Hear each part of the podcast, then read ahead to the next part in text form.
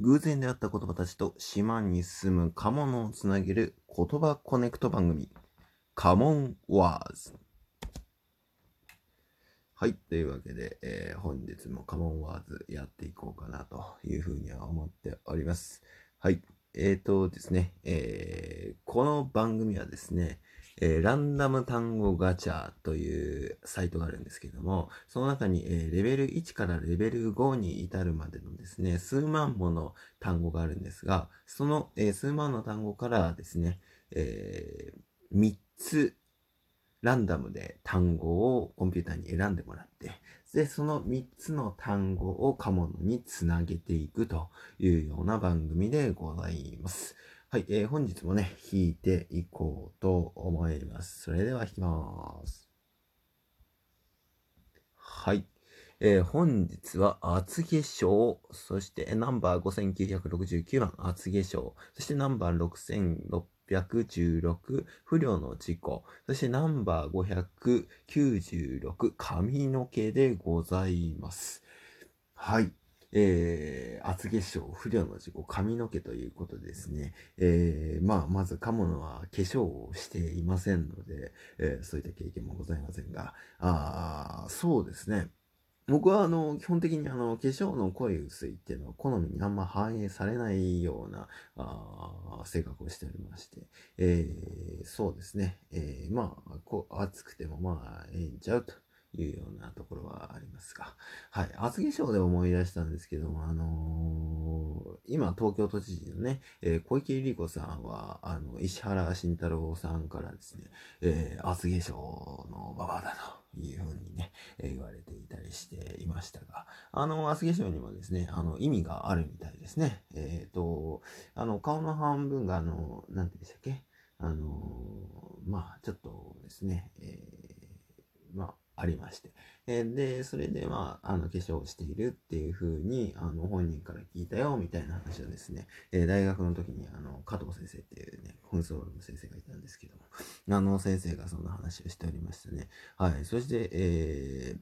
まあ、あまあそういった女性、特に女性は、まあ男性も最近化粧という文化が入ってきているようなんですが、特にあの女性はそういったあ美容だとか、あるいはこう、え、非常に外見に気を使われている方が多くいらっしゃるというようなことではあるのかなというふうに思います。はい。えっ、ー、と、僕なんてね、もう本当に結構髪の毛の方がですね、癖が強い、癖が強いっていうかね、えー、スッてなってんだけど、あの、起きた時は大体爆発している状態ですので、あの、その癖を直さずに職場に行くというのもぼちぼちあったりするんですけども、はい。まあ、あの、なんか、あ公の場に関わるところ以外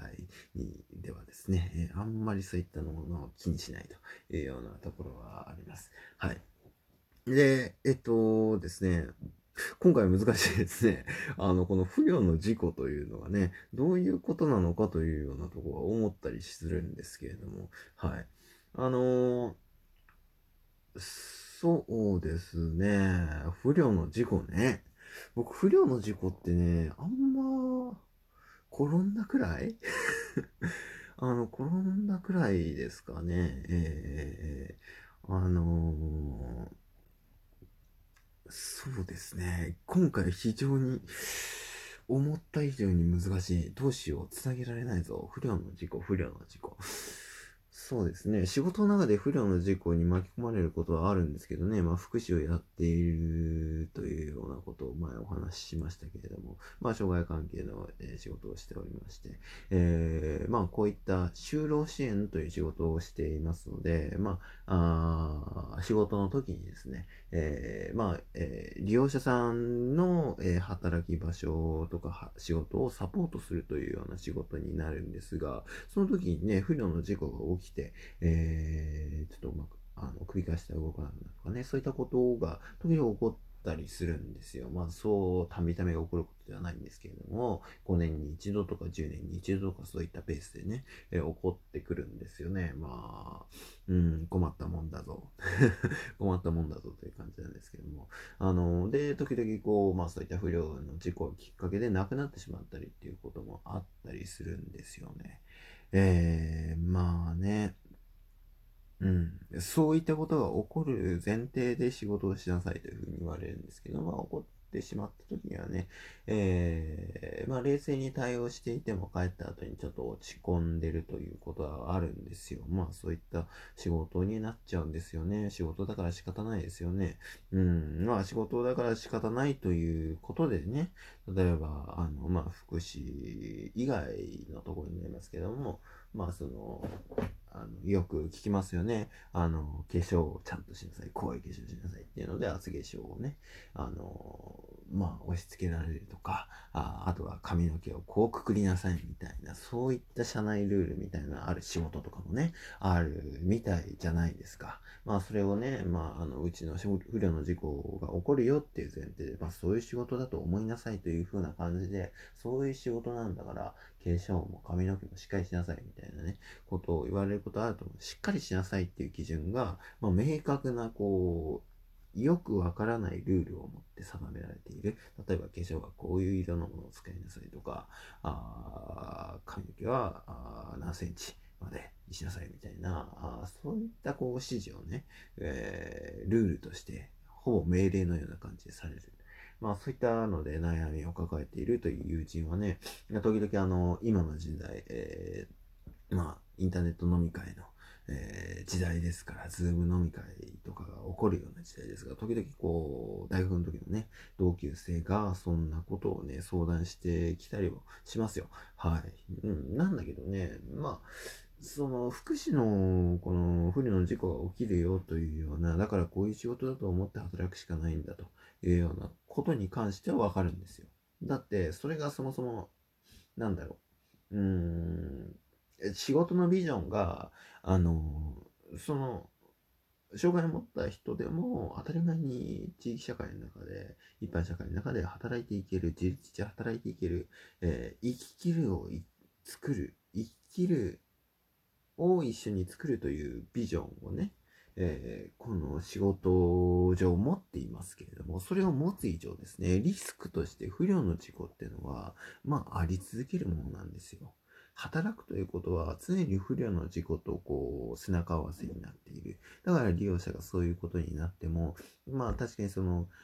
あなたの責任にはならないように施設長とか、あるいは理事長っていうところがね、あの、そういった責任を、えー、抱えていると。いうところでね、その分給料が上がってくるっていうような話なんですけど、一方この発言賞とかね、まあ、まあ、化粧に関してとか、ああと髪の毛のこう、髪型に関してとかいうのは、この明確なこのビジョンに沿ったあルールなのかどうかっていうところはね、ちょっとこう疑問に思うところなんですよね。うん。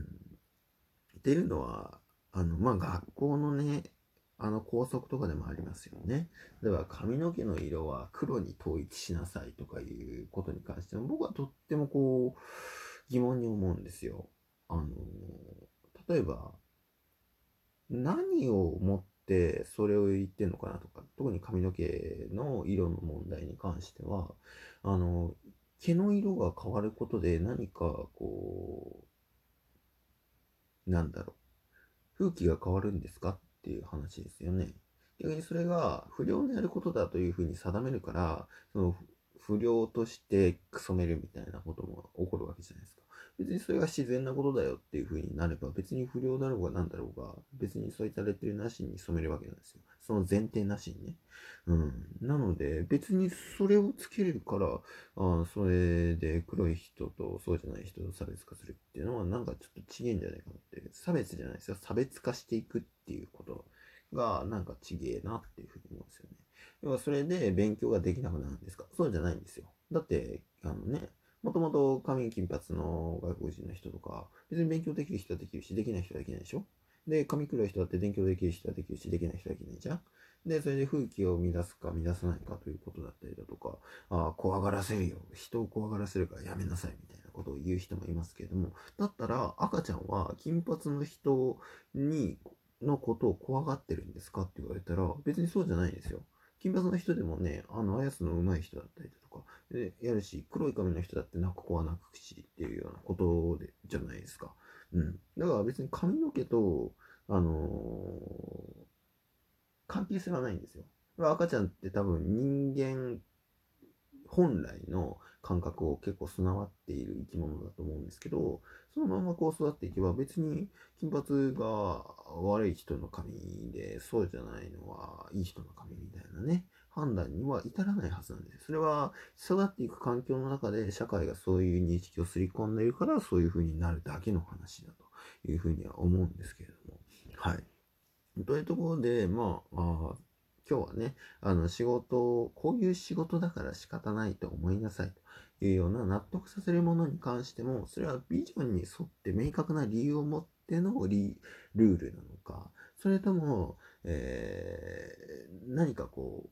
う、まあ確かにもともとはそういう経緯がとか解決に至らせようというような経緯があったにしろ、それが本当にそのビジョンと密接に関わったルールなのかどうかっていうところを頭使って考えてるルールなのかどうかっていうところは、あの、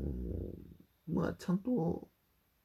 見直してっていいんじゃないかなっていうふうには思うんですよね。特にこの変化の激しい現代社会の中においては、あの、ルールを見直すっていうこともね、どんどんしていかないと、スピーディーな決定っていうところが、いろんな仕事を通してできないこれはコロナ禍、あるいはアフターコロナの時代においては危険なのかなっていうふうには思ったりはしています。というわけで、えー、本日は、あ厚化粧、不良の事故、髪の毛でございました。うまくいけたでしょうか？いきましたね。よかった。はい。というわけで、えー、本日もね、えー、ちょっと無理やりでしたけど、やっていただきました。はい。そして、えー、このラジオは誰かとラジオをしてみたいという鴨の思いもあってのラジオでございます。何か思いがある方は、いつでもメールをください。お待ちしています。それでは今日はここまで。バイバイ。